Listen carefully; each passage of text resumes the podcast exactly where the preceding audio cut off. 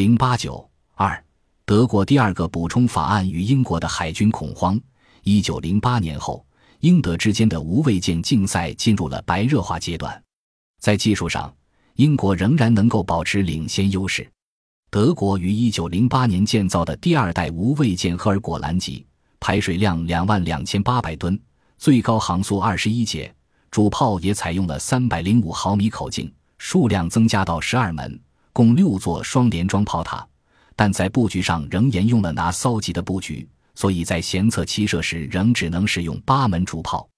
而一九零九年，英国建造了新型无畏舰奥尔良号，主炮口径增加到三百四十三毫米。再次领先于德国，并且采用全新的中线布局，即五座双联装主炮塔沿着甲板的中间线安装，两座在舰首，两座在舰尾。中部炮塔的安装位置略高，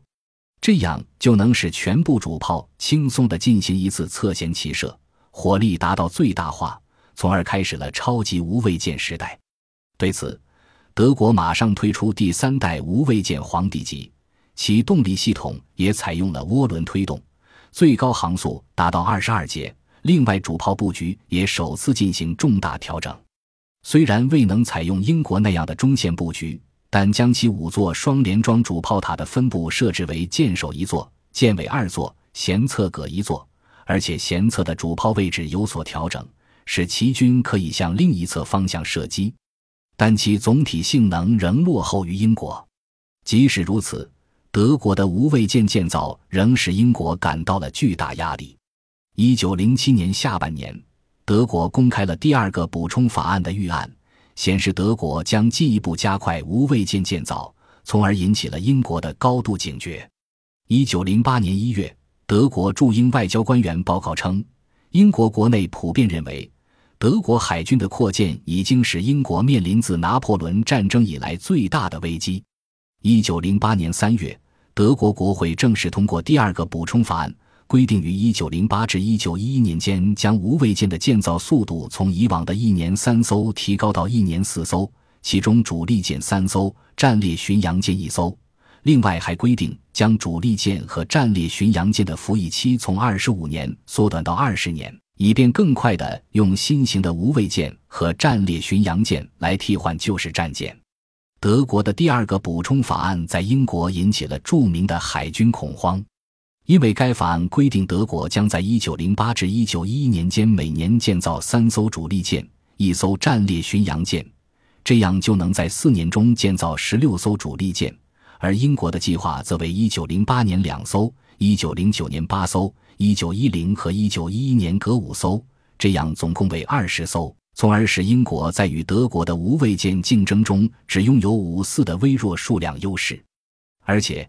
蒂尔皮茨还下令德国船厂储备大量重要金属，特别是镍。同时，他还在国会批准经费之前就签署了建造一艘主力舰和一艘战列巡洋舰的合同，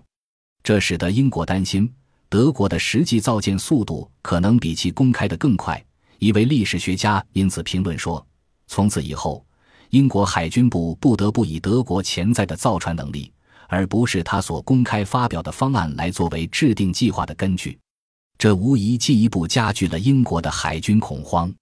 至此，英德海军竞赛已经变成一场典型的军备竞赛，也成为一个完全意义上的安全困境。越是发展实力，就越是感到不安全，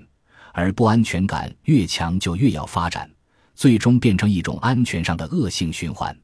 在海军恐慌的驱动下，英国也开始大幅度加快造舰步伐。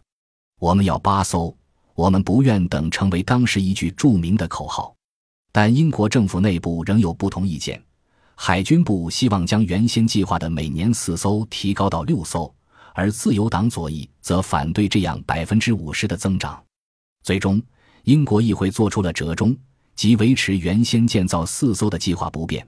但是如果德国的行动证明进一步增加舰只是必要的，那就再加四艘。而英国政府为了证明这种必要性，就向德国提议相互监督海军建造，结果当然遭到德国拒绝。德皇甚至说英国人一定是疯了。于是，英国议会下院于一九零九年三月二十九日批准立即建造四艘无畏舰。并补建四艘。正如温斯顿·丘吉尔战后评论的那样，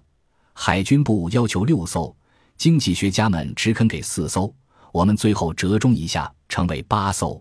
德国对此的反应是推出第四代无畏舰“国王级”，共四艘。一九一一年十月至一九一二年五月间安放龙骨，一九一四年八至九月服役，平均造价四千五百万马克。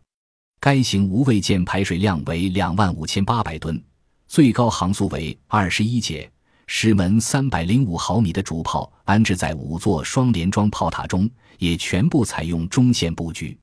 但是。这一步骤并没有改变德国在无畏舰竞赛中的不利地位。